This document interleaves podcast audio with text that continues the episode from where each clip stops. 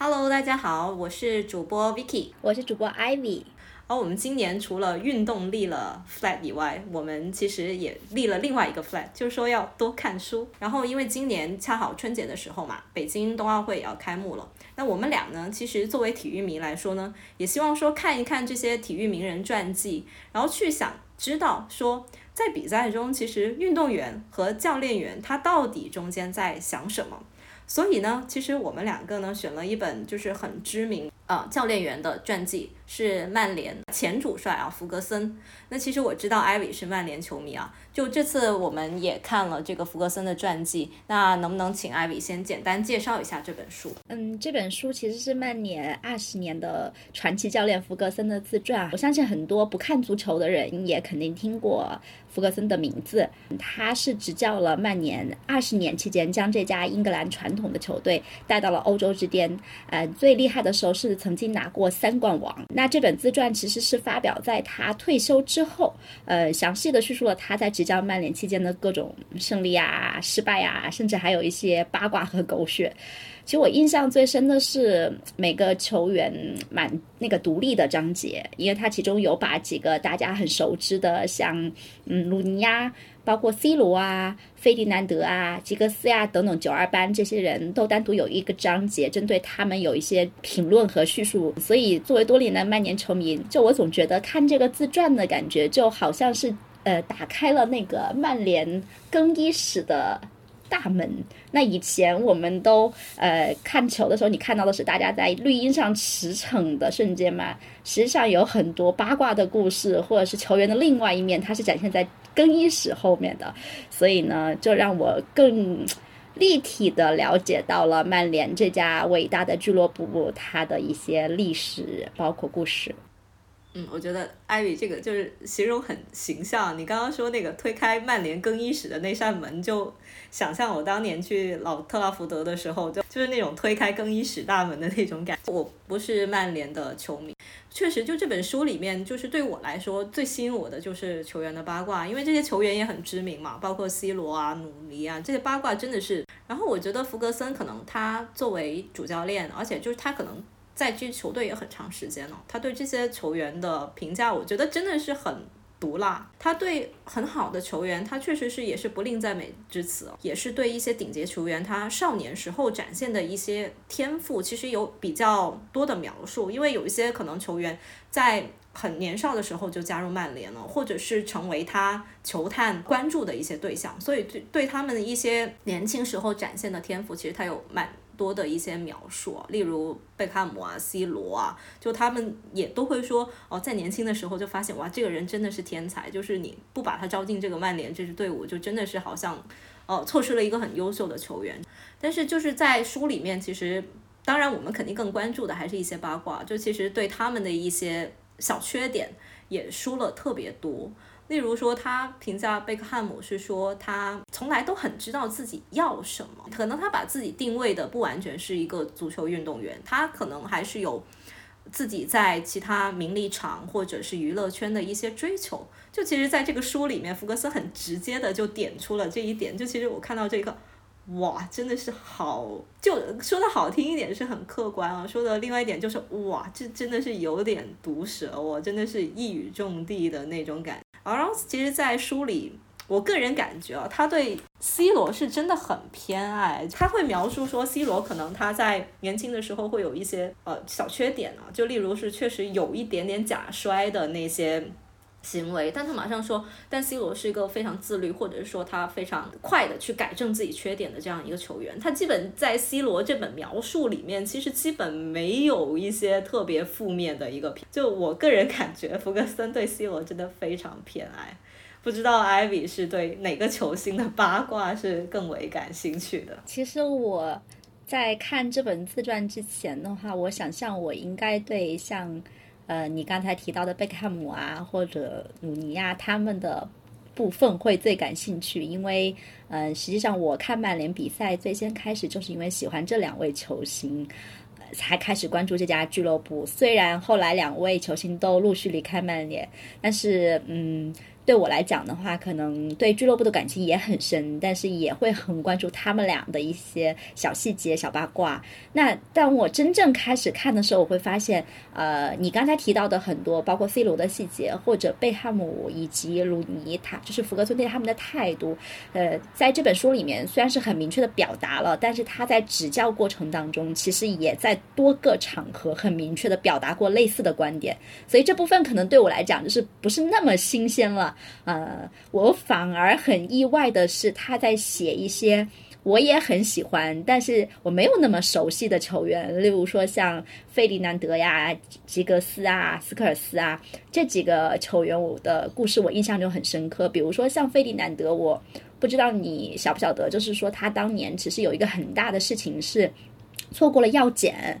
他其实不是真的被检查出来有兴奋剂，只是没有及时的把他的这个样本给到这个相应的协会，但是他被处罚了八个月的禁赛，这其实是非常严重的一次失误。那当时我们看的都是官方的消息。我们其实真的不太清楚这中间发生了什么，而福格森是把整个的过程很详细的叙述给我们，包括他们怎么去上诉，然后他也自己提到费迪南德就是一个非常迷糊的人，但是嗯，他的其他方面的优势其实是可以弥补他的迷糊，他可以接受这一点，就等等这些细节吧，蛮让我意外的，因为我没有这么从福格森的角度去看过这些事情，所以这这里的好多细节就让我这次比较感兴趣，包括。有些很好玩的细节，那个刚才提到的，呃，吉格斯和费迪南德他们都很喜欢练瑜伽，因为我自己也爱练瑜伽嘛，所以看到这块的时候，我觉得哎，有了共鸣是吧？跟原来这个寿命很长的运动员他们的这个想法是一样的。他们有特别提到过，说他们是在每周有两天会请到瑜伽老师，在他们训练完了之后，来到那个俱乐部的训练基地，再教他们瑜伽。啊，然后他们也认为瑜伽是延年益寿最好的方法，嗯，就特别好玩。就是你喜欢的东西，你会发现在某一个瞬间以奇妙的方式组合在了一起，所以这个是我印象比较深刻的一些八卦。对，确实就是这里面有蛮多细节，包括他对九二就是那一批人的，还是能感觉到就是。觉得这批人是真的是他从小看到大的这样一批人，然后这里面也有一些球员，就一直到退役都一直在曼联，就他看得出就感他对这批人的那个感情是尤其深的，就对这这批球员觉得嗯能跟着自己，可能是经历了曼联整一个他执教的一个大部分的一个过程，也是我觉得可能让我对曼联这个球队有更多的了解，因为以前可能。我对足球就可能偶尔看一看的这种，呃，频次吧，就可能几个月看一次。但确实就看完这个专辑，我觉得是会对一个球队或者是对自己看名字很熟悉，但是可能对他的一些事迹不太熟悉。其实在这本书里面都能找到很多答案。而且就其实这本书除了就说可能看能看到一些可能一些球员或者是他团队的一些八卦，书里面也很大篇幅也会去描述说。福克森他管理这个曼联，让这支曼联成为一支非常好的一些球队的一些秘诀啊。例如我印象很深刻的一点是他本身对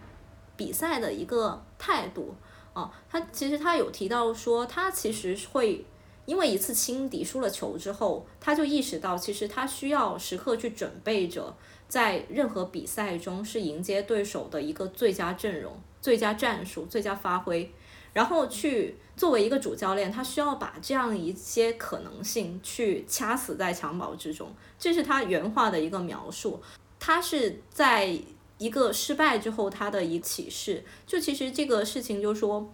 他的意思大概其实就是说，其实所有比赛他都不能有侥幸心理，你要把对手想的最强大，然后自己要想到一切的办法去对付他。然后其实我个人会觉得。这可能就是他能管理一这么好一支球队的一个秘诀，因为确实就我们自己也运动嘛，就其实这件事情非常难。你说可能保持一两场比赛可以，但你说你要保持一个赛季，好像他这样，你可能要保持十几二十年。就我认为这其实是非常难的一件事情，但是他就会有那个警惕心在，他就觉得我作为一个教练员，我是需要时刻去做这种准备。这个表述其实证明这个教练是真的很厉害，他对所有比赛或者是对手，他有很足够的尊重，并且会在自己的能力范围内去做到最好，把每场比赛去准备好，让自己准备好，让球员准备好。这个我觉得是挺难，也是让我觉得是印象蛮深刻的。你会看到为什么一个球队能成为这么好的一个球队，为什么他是一个非常出色的教练？其实在这本书里面。给了我一些答案，我我不知道，因为你是一直在看着曼联嘛，就是你开始看的时候就已经是福格森带队了。其实我很想问一下，就是你对他的印象，比如说在看书前，在看书后，会不会有一些不一样的感觉？会啊，会啊，其实还蛮大区别的。虽然就你觉得还是这个人，比如说像福格森，他最有名的就是他的铁腕手段、治队治队这种方法嘛。那我不知道你有没有听过，他有一个外号叫做吹风机。他应该是在书里的第一章还是第二章有提到，他当时退休的时候，所有的媒体给他联名送了一个蛋糕，然后蛋糕上是一个吹风机。嗯，就是这个外号的点在于说，他去训球员的时候就很像吹风机在你脑边一直不停的呜呜，呜 所以那个时候大家就给他起这个外号。对对对，所以在我的印象当中，我一直觉得他可能就是首先是一个可能很严肃。嗯，批评起人来会毫不留情，然后一直会就像一个慈父一样，在或你爸爸一样，在你耳边不停的训你，所以那个是我对他的印象。但我在看完这本书之后，我觉得他反而显得更立体了，因为他不是单纯的说他就是很严肃，反而他也会提说，在治队的同时，比如说我要保持我的威严，就是我的权威肯定不容挑战，但同时也提到有些队员会给他开玩笑，他举过很多例子，那些队员怎么跟他开玩笑，嗯，所以我就觉得他其实并不是完完全全就在那个神坛上下不来，他是有很真实的一面，包括有时候输球的时候，他也会说他是很不开心的。就英国这边有一个传统是，比赛完了之后，两位教练其实是要一起喝一杯。当然，他有提到过，他可能不会跟谁一起喝一杯，但他有些关系很好的，他也会去喝，对不对？但有些比赛完了之后，他可能真的很不开心。他说：“我连喝酒的心情都没有。”他就很直率。就在我想来，一个很高傲或者相对有些甚至自负，但我觉得他谈不上自负啊。但就是那个神坛上的神，他是不会表达自己脆弱的那一面。嗯，包括他也提到说，他在管理的过程当中其实是很孤独的。因为很多事情他是没有办法跟别人去分享的，所以就是这些细节让我觉得他是一个很真实的人，就他会真实的表达他对别人，就像你刚才说的，他喜欢谁不喜欢谁，然后应该怎么样，但是他其实也是真的为你好，也是真的希望你能够未来，包括对有些球员，他不是也提到说，嗯，可能这些球员他理解他们不可能为曼联效力一辈子，或者是他们在曼联他们没有办法保证球员的上场时间，所以他会去跟球员聊说。那你怎么看这件事情？如果你要帮忙，我可以把你就是以一个更好的机会把你转到其他的球队，比如说不收取高额的转会费。他不是也提到有几个球员他真的很喜欢，但是没有办法保证他们的上场时间。我记得有奥谢啊，包括这样子几个球员就给他们了非常低的转会费。嗯，其实并不想在他们身上挣钱。他自己也说，这些九二班的学生跟他这么多年，他说我们已经从他们身上获得太多了，我们不想在最后一刻。再榨压他们的剩余价值，所以这些细节都让我觉得他虽然是个眼福，但他也是个慈父，嗯，就是让我更喜欢他了。看完这本书，嗯，这个是我很意外的一点啊，因为我以为我很了解他，最后发现我并没有我想象那么了解他。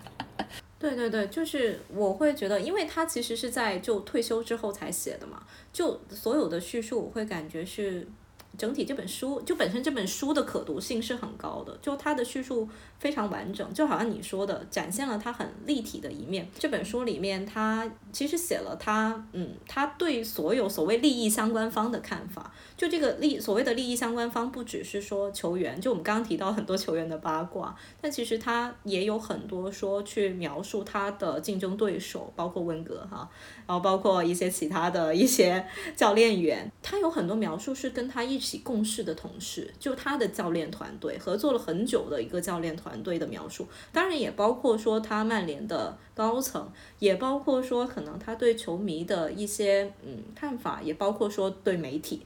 就他整个叙述非常完整，自己以及他周围的人，其实他都有表达出自己一些他的故事，以及说他自己的一些观点。所以我觉得这可能是他，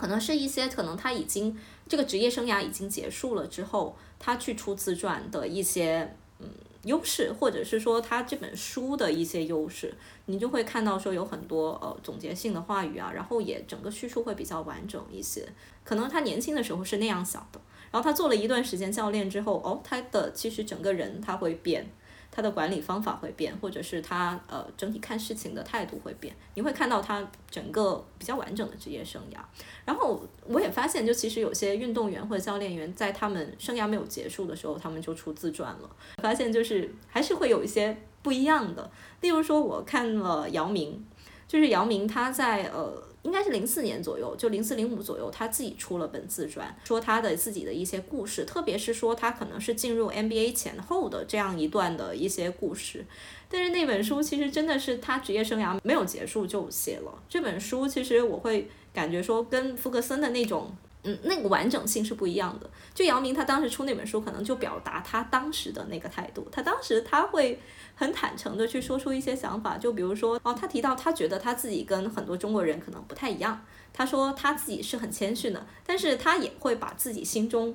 想的东西会表达出来，例如说，我就很想拿冠军。他很明确的写出他自己的心里的一些活动，他这种心理活动的坦诚的程度，我觉得真的是有点超乎我的想象。就特别是可能他现在作为一个可能篮协主席的位置，我觉得如果他现在去写这个自传，或者是等他从这个主席的位置下来之后写这个自传，可能我觉得他不一定会有这样的表达。这是我觉得可能看一个就是。退休了之后人写的自传，跟可能一个运动员生涯早期写的，就真的是会有不一样。他们的心境，或者是说他的表达方式，会有点不一样。当然也跟自己性格有关系，因为其实姚明应该也是一个比较坦诚的人。当然就这点上他很坦诚，但是我觉得可能。可能还是当时可能太年轻啊，我觉得可能之后他再写自传不一定会是这样的一个风格。对我蛮赞同你这一点的，因为福格森其实他当时在自自传的第一章还是第二章，其实有提到说他为什么会去退休，然后他认为说前六十年也好，呃，应该是七十年也好，他人生当中足球已经占了足够多的时间。他说是时候我要开启另外一个篇章了，所以你会看他整个的生涯，你会觉得他很像一部电影，就是标准的电影。比如说一刚开始作为球员的时候，呃，虽然有一些天赋，但是并没有成为那种很有名的国脚，啊，慢慢的去做教练，转做教练了之后，刚开始可能也在小球队，慢慢开始在大球队。然后来到了曼联，曼联这边也经历过低谷，最后达到高潮，包括还二十次创建球队，就他整个的过程其实是非常的有起伏跌宕，然后最后有一个大结团圆式的结局，所以他的足球生涯应该算是非常的完美了，他也不留遗憾，所以他在写这本自传的时候，嗯，就像你刚刚说的是非常具有完整性的，他可以把他的这种跌宕起伏的生涯描述的很很完整，但是像。你刚才说姚明的话，一方面可能就像你说的，可能性格有关。我觉得还有一点就是姚明的这个生涯其实是有一点不一样章节的。就先是作为球员，然后进入体制内，体制内这个东西也比较中国化，对吧？所以这是完全不一样的这种人生，可能他确实是需要两个不同的态度，包括经历啊，甚至他以后再出自传呀，也是完全不一样的画风和笔锋，对吧？还是蛮有意思的。对对对，其实我还挺期待姚主席以后等他退休之后再出一个自传的，因为我觉得姚明确实也是很标志性的一个人物，确实，嗯，期待他嗯退休之后开启另一段篇章。我们说回就是我们开头说的一件事情哈，就是我其实一直都很好奇，说就其实我跟那些记者是一样的，我很好奇说，哎，那这些。优秀的运动员或者教练员，他在比赛的时候，他们到底在想什么？就其实他们一般在赛后采访的时候，他们其实回答，我觉得大部分球员回答的都非常敷衍。他就说：“嗯，我在比赛当中都是我专心致志比赛的，我其实没有想太多啊，我都是想着那一分怎么拿。”但是其实当看完这些自传之后，我看到说他们其实在比赛当中的一些。细节的描述，或者是他的一些心路历程啊。例如，我看了另外一本我很喜欢的一个运动员的传记，纳达尔，他。在很多章节当中都有描述说他在几次比赛当中的他的心路历程，描述了他在比赛前是怎么想的。他非常想拿温网的冠军，因为他年轻的时候他就说：“我最想拿的是温网啊。”很出人意料的一个回答，不是法网。他拿了非常多的法网冠军，那他说：“嗯，我最想拿的就是温网。”然后就会去描述说跟费德勒那一场就是很长的一个比赛，他中间是怎么去激励自己的。嗯，他看到了对手好像有一点不对劲，然后自己又是怎么去克服这种可能有一些侥幸的心理，他这个中间的描述非常详细。然后他在这种描述当中，你好像站在了他的那个视角，然后去重温这一场比赛。就是这也是我看传记的一个感受，就说其实，在传记中你会发现，平常这些优秀的运动员或者教练员好像都很高高在上，就我们日常看他们都是哇赢球啊，好厉害这种感觉。但是看完这些传记之后，你会发现，其实他们也是挺平凡的人。他们在这种很关键的比赛，可能是他们认为当中生涯很重要的比赛，他们也是会很紧张。然后在紧张的时候，他们是怎么用自己的方法去鼓起勇气，去战胜自己心里的那个就是懦弱的那个点？他们是怎么去说在这场比赛当中去掌控自己的心理跟战术？就你在这些描述当中，你既感受到他可能就是一个平凡人，跟我们一样会紧张。但是你又会去看到说他们是怎么去成为这样一个优秀的运动员，就这一点的话，你会觉得，嗯，其实可能对自己也是一些启示吧。我不知道你看自传的时候有没有这种感受。嗯，对，因为我看的是福格森这本嘛，毕竟他不是一个运动员，可能教练员的角度去讲。但是有个细节我印象蛮深刻的，就是你刚才讲的说，在比赛的时候他们的心理活动，就福格森其实以前有个特别著名的动作，就是快要到比赛结尾的时候，然后他会站在场边，对，然后拿着这个表，用手不停的点它。啊，他会指着，就是比如说裁判员或者对方的球员一，或者是自己的球员。那以前我其实看这个动作的时候呢，我的想法就是说他在警告我们的球员，就本曼联的队员说，哎，关时间不多了，赶紧的。或是有的时候告诉裁判说，你这个补时的时间不够哈，因为我足球比赛是有可能有一分钟的补时，也有可能是更久五六分钟的补时嘛。但他在自传里面去说过，他这样做的目的，他说其实我没有真的看表，还有几分钟。然后那个不重要，他就是想要震慑对方。我也不是告诉自己的队员你们要加紧，而是给对方一种压力，让他们知道曼联通常很容易在最后时刻去反扑，呃，反败为胜、逆转等等。那对方的球员有时候看他这样一指，内心一慌。就有可能丢球，所以我觉得，哎，这个也蛮有意思。就是就像你刚刚说的，就是很多我们能看到的都是表面的，但是实际上他们内心还是有挺多想法的。嗯，当然就是像你说的，看球员的自传哈，也会有蛮多对自己的一些启示。那我看那个。福格森的自传其实也有一点印象蛮深刻，就是他写球员的部分，嗯，有提到有的球员其实是很自律的，就像 C 罗啊，他会保持每天几个小时待在健身房里面去健身，包括他的饮食计划严格执行。包括还有刚才提到的喜欢瑜伽的费迪南德和吉格斯，这些球员到现在还活跃在一线的足坛。哦，当然，sorry，吉格斯和费迪南德已经退役了，但他们也是职业生涯是非常久的，特别是吉格斯是快四十岁了还在踢。呃，所以当时弗格森就有提到说，在他们当时就是非常严格自律的，在训练的时候他就有。觉得他们的职业生涯应该会很长，但是也有像可能鲁尼亚或等等一些球员，虽然我很喜欢鲁尼亚，但是他确实，呃，整个职业生涯的一些对待自己的这个方法不是很科学。例如说，他会喜欢去酗酒。他也很喜欢熬夜去跟队员们出去 happy，呃，也不是那么喜欢去锻炼一些呃很无聊的，比如力量啊，或是也控制自己的饮食啊。他长得很壮，甚至是有一些胖，所以这个都会影响他的职业寿命。当时爵爷就在他很小的时候说，如果他一直持续这样下去的话，他有可能职业生涯是很短的。果不其然，其实他在他自己还不到三十五岁的时候就退役了，而且他在他最后职业生涯的好几年都已经没有在最厉害的一线球队在踢球了。这个本自传在这个上面给我蛮大的一个启发，就是说，作为球员，因为他们的职业生涯是非常宝贵和黄金的，他们需要用到各种方法去延长他们的职业生涯。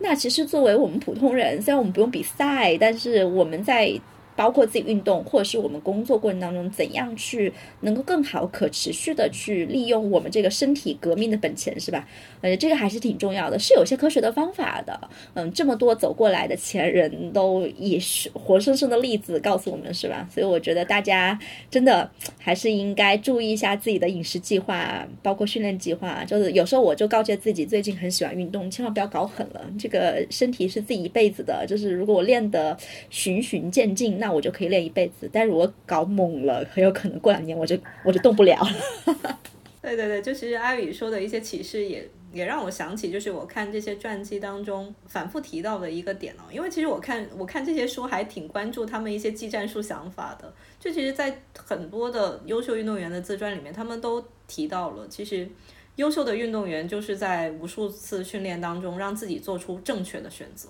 就福格森他有提到，他说，就球员很关键的就是在禁区内做出正确的决策。你要在禁区内做出就快速的做出判断，你应该怎么去进这个球。优秀的运动员的话，其实他们是会在日常训练当中，还有所有的比赛当中去贯彻这个事情，就是做正确的选择。不是说你状态好的时候，我去能打出一场好的比赛，其实更多是说怎么在一个状态不好的情况下。我依然能帮助球队去进球，或者是说我自己能够选择一个更合理的打法去赢球。包括姚明他也提到说，这个队里他应该要去知道说自己的角色。就他有的时候可能是确实要当一个领袖，但他有的时候他可能在这个团队里，他其实可能会是一个协助的人，他可能是需要在特定时候吸引了防守之后，他需要把球分出去，他需要给人家助攻，需要在某些点上去做出一些正确的决策。就这点，我觉得印象很深的，延伸到说我们自己生活当中，其实也是，包括说自己打比赛。或者运动也是的，你是需要去调整你自己的一些方式方法，你不能说在所有的情况下你都是用一个方法去处理事情。就其实你只是说需要是去做一些对情势做出一些正确的评估，去选择正确的方法。尤其是可能你情绪不好的时候，状态不好的时候，就可能你尤其需要去想一想，不是说用你状态好的时候的一些方法去打比赛，你需要去调整你自己的战术。就这点上，我觉得还是在一些。优秀的名人传记当中，对自己有一些启发，就对自己的一些可能处理方式啊，或者是运动观，或者说体育观，都会有一些改变。其实最近开始让我们想要说共读一本自传，也是因为马上就要到冬奥会了嘛。那我也听说 Vicky 你有关注一些。冬奥会的运动员，那我对这块其实不是蛮了解，我相信很多观众也是没那么了解，但是大家也很感兴趣，所以这边你可以的跟大家分享一下吗？其实我们刚开始选题的时候，我们就说啊，冬奥会快开始了，那不如我们选一些冬奥运动员的一些传记来看嘛。结果我就打开了豆瓣。就翻了好几十页，然后看到其实真的冬季运动员他可能出版传记不是特别多，或者说出版中文传记的不是特别多，说不定有一些很知名运动员他出版的传记他没有翻译过来也是有可能的。然后我就挑了就排名比较靠前的两本来看，就这两本其实都是花样滑冰运动员，也都是冬奥会冠军。一本是就是女子单人滑的冠军金妍儿，就韩国的一个运动员，然后另外一个是日本的运动员羽生结弦，就他们俩会有蛮多的共同标签，首先都是亚洲人。然后他们也是为数不多获得奥运会冠军的人，然后他们的自传的共同点也非常多。首先第一点是跟其他我觉得不太一样的，他们图片特别特别多，就是其他的传记可能可能也会有一些他自己个人的图片，但可能仅仅占我觉得可能占个十分之一吧最多。但这两本我觉得基本可能三分一都是图片。然后另外的话，就其实他们的故事也比较多。就是会描述很多他比比赛的一些所思所想啊，但是本身从我个人觉得啊，就这本书本身的写作水平来讲，我觉得还是福格森那本 要更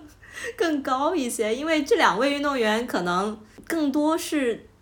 表达自己的一些想法，但是好像金妍儿这种，她就可能小女生一些，就里面还有一些什么表情啊，就是那种嘿嘿呀、哈哈啊这种这种类似的一些词语，就是挺小女生的，嗯，就从阅读的角度来说，我觉得可能福格森本身的那个这本自传，这本欣赏价值可能更高一些啊。但是这两个运动员他。我看完自传，给我很深的一点感受是说，我不知道是不是亚洲运动员的原因哦，就他们好像有一种要赢的责任。他会在书里给我这样一次一种感受。首先是金妍儿啊，她其实是在韩国来说，花样滑冰是一个比较冷门的项目，因为我们知道韩国它那个短道速滑特别强。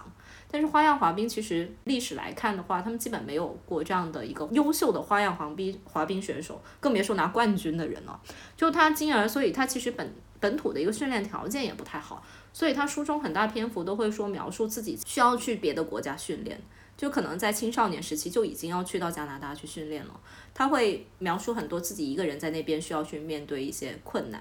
但他的表述是说他觉得。我一定要坚持。首先，当然是因为他爱这个运动，但是他会去描述说，他希望自己坚持成为一个很好的运动员。然后，他希望在国内有更多人去喜欢这个项目。他好像天生带有一种责任感，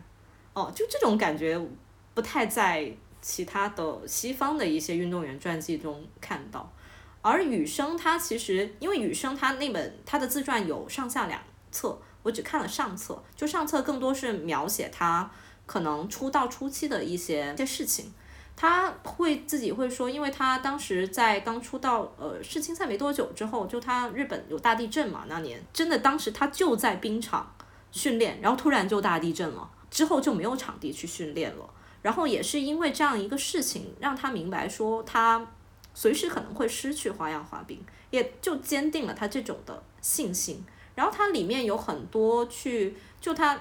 在那本。第一本，他最后也会提到说，他其实是很希望说，大家能在他的花样滑冰的一个节目里面去获得更多的能量。虽然他特指的可能是大地震这件事情，但他会有很多这种描述，他好像天生带着这种责任，说，嗯，我要好好表现，我希望我的国人能从这件事情上振作起来。我希望说我的一个表现能鼓舞到更多的人，这种感觉很微妙。但是你就他这种表述，可能是确实是他所思所想，也是可能他当下的一种感受。但是我就是会莫名的感受到，他们好像跟中国某些运动员一样，哈，就好像背负着一种国民的期待，也会背负着一种好像我一定要赢的一种责任。当然不可否认，他们对这个运动很热爱，但是他们同时也表达了一种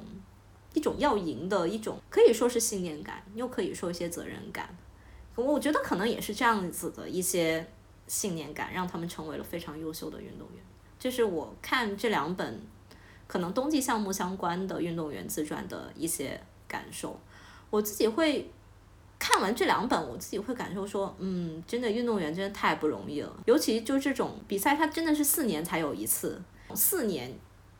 一次的那种期望，还是不太一样的。我个人就觉得，这就这种压力真的是好大好大。就我不知道艾薇，你平时看比赛会不会有这种感受？会会会，就是一方面奥运会这个大家都看的很多了，就不赘述了。特别我自己因为喜欢看足球嘛，以前都会看像欧洲杯呀，包括像世界杯呀，他们也是四年一次。那对于很多欧洲的球员来讲，特别像呃福格森自传里面有提到，有些曼联球员来讲，其实可能他们平常都是在曼联一起踢英超比赛，大家彼此之间感情也比较好。他举过一个例子，我不知道你还记不记得，就是 C 罗当时在世界杯上跟鲁尼有一段矛盾，那个就是发生在世界杯上的，当时英格兰对阵葡萄牙，其实那场比赛当年是很受关注的，C 罗在。嗯，他的不能说怂恿下吧，至少因为鲁尼是真的犯规了，但是他有去裁判面前就多逼逼了一下，裁判就罚了一张红牌，把鲁尼给罚下了。当时他走向场边的时候，抛了一个媚眼，就眨了个眼睛，就被摄像头给捕捉了下来。认为他当时眨眼呢，是给教练员和就是其他的球员示意，就说我成功的把他搞下去了。所以当时出现这个事情之后，其实很多英国的球迷是。非常愤怒的，就给他寄了一些死亡威胁信件啊，就是说你再回英格兰踢球啊哈，我们肯定不会放过你。而且本身英国足球大家也有听说过，球迷是很疯狂的，是吧？最先开始的足球流氓这个发源地，所以他当时是不敢回来的。对，但是我记得福格森有提，他就说四年一次的世界杯，大家要想象说这些人他们上去就是每一个球员都肯定是。就是使出吃奶的力，想要为自己的国家，或者是说就算为自己吧去争光，因为只有四年才有一次。他说，包括还有些巴西球员，他们甚至就是为世界杯而生的。就你无法就是呃去跟他讲说啊，你不要踢世界杯，世界杯不重要。因为福格森其实了解他的人都知道，他其实很不屑世世界杯和欧锦赛这种国家队的比赛的。但他特别理解，就是说为什么 C 罗当时在比赛当中会那样，呃，他也不会去就是。怪他呀，或者是也让鲁尼，因为他其实跟鲁尼打过电话，就鲁尼又说啊，我理解的，所以鲁尼很大度的在世界杯之后跟 C 罗打过电话，说你不要介意，就是我这边真的不介意，我理解你当时的立场。他说如果我是你，我也会这样。所以，就这块其实给我影响很深的，就真的四年一次的比赛，大家这个心态都会不一样。你在当下那种紧张的气氛当中，你可能做出了一些你自己都无法想象的事情。啊，当然，C 罗最后还是因为他跟鲁尼之间的关系还是挺好的，包括大家也都很护着他，福格森也很保护他。他还是顺利的回到了曼联，嗯，再踢了一两年啊，我不记得是一年还是两年，然后才走的。所以，嗯，那个故事其实给我印象蛮深刻的，就是发生在这种四年一次的世界杯之后。看完这些自传之后，你会发现，就运动员还是很不容易的，就是他们可能即使那种每年。都会发生的比赛，他们都要承担那么多的压力。那这种好像羽生啊、金妍啊这种，可能你奥运会四年一次这种，他的压力真的是无法想象的那种压力。而且好像金妍啊这种，你真的是就韩国，你就指望他一个花样滑冰运动员了。就在他之前之后，你就没有其他人能达到他这样的高度。就你可想而知他承受的一些压力。就看完这些之后，也影响了自己看比赛的一些态度。就小时候就看这种比赛的时候，你会觉得。嗯，中国队一定要赢啊，对吧？就是你都那么大优势了，你你怎么就不赢呢？就小时候会有这种可能，也是觉得求胜心切的一种态度。但长大了，也包括说看了这些传记之后，你会发现，就运动员还是很不容易的。他不想赢吗？他比你更想赢。他求胜的欲望，或者是说他对这个冠军的渴望，肯定是远远超过所有人，超过教练，超过我们这些看客的。但就其实作为我们自己这种。吃瓜群众，我觉得可能对这种奥运会啊，或者是这种大型比赛的关注度，就其实我们当然是说希望自己喜欢的运动员能赢，但是可能更多来说，万一他真的输了，或者说他表现真的不尽如人意，我觉得还是要更宽容一点。而且我觉得，特别是对冬奥会这种项目，就其实我们日常关注度可能也不会像。乒乓球啊，羽毛球这种我们国家可能传统很优势的一些项目，关注度那么高，就这样的一些运动员的话，他其实他的所谓的一个训练条件或者所谓的一个生存条件，就真的没有那么容易。因为之前我也看过一个，嗯。应该是呃滑就雪上项目的中国的一个雪上项目男子运动员啊，叫苏翊鸣吧，就他自己就是本身也不是这种专业出身的，然后就是因为自己喜欢这个雪上项目，然后其实很多时候都是自己出去。哦，自费出去比赛啊，然后其实给他的支持也不算特别多，但他就是因为自己特别特别喜欢，然后就是各种困难，最后受伤啊，各种还是在国外参赛，还是拿到了一些，就是拿到了最后北京奥运会的一个参赛资格。就你可以看见这样子的一个，就是训练条件等等，他的一些支持其实并不是很够。我觉得对于这样子的一些运动员，其实可以在就是这种冬奥会，或者是这种。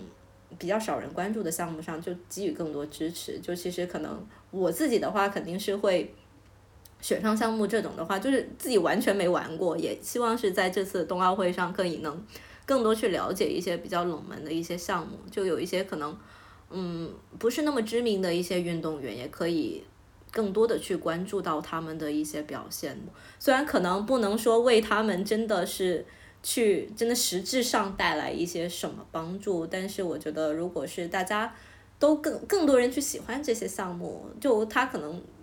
更多人去关注到，也许他们就能也许吧，可能从侧或者是从某些条件上来说，可以帮助到他们，也是希望他们能在运动生涯的时候得到更多关注，让他们可能在退役后能过得更好一些。我自己现在是这种，可能现在看奥运跟以前看奥运比较不同的一个地方。但我相信今年冬奥会在北京举办这件事情，应该还是会，呃，让大家对于这种冬季的一些运动，呃，更有兴趣。包括特别是这两年比较风靡的滑雪，对吧？你会发现早年其实你要说你去滑雪，反正在我们武汉这种内陆的城市，你基本上无法想象你去哪里滑。怎么滑，还有单板、双板都搞不清楚。但你会发现这两年，呃，我们省内的雪场陆续开了好几个，包括我知道广州你们也是有融创的那个室内雪场嘛，也是最近几年特别的火。呃，其他城市也是一样，所以大家对滑雪的这种热情就突然很高涨。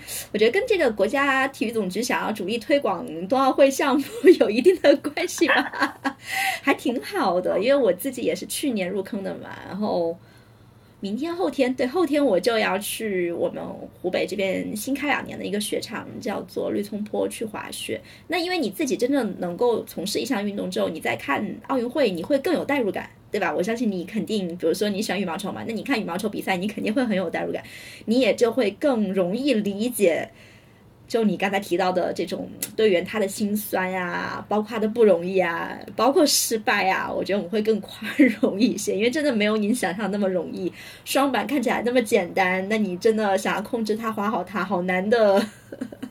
所以我觉得还是蛮好的，就是就像你说的，希望大家能够多关注一些冷门的项目，而且我也能看得到这个趋势在中国是越来越好的。嗯，对对对，确实就是对于。广州来说，就广州真的是一个四季如夏，偶 偶尔还是有点冬天的一个城市。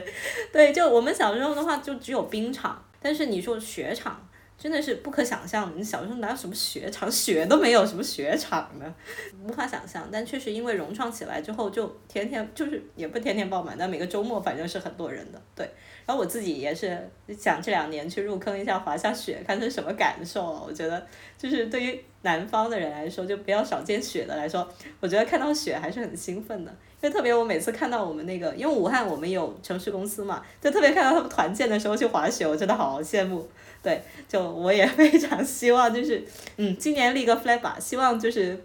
能去滑个雪，嗯。可以啊，你等你滑雪回来，如果真的入坑了，我们可以再录一期滑雪的。嗯，好，非常期待这样一个东西。那其实今天节目也差不多了，其实我们两个刚好是就是春节前的最后一期节目。我们其实这个播客也做了个大半年了，然后也觉得还是有很多不少听众能够支持的我们的，所以在这里我们也祝大家新春愉快。然后，如果是大家过节看比赛啊，或者是大家跟我们一样，如果对一些就是体育名人传记，呃，有兴趣的，也可以去读一读，或者读完之后有什么感悟，也是可以跟我们评论分享的。好呀，那我们就最后祝大家虎年行大运，今年虎虎生威。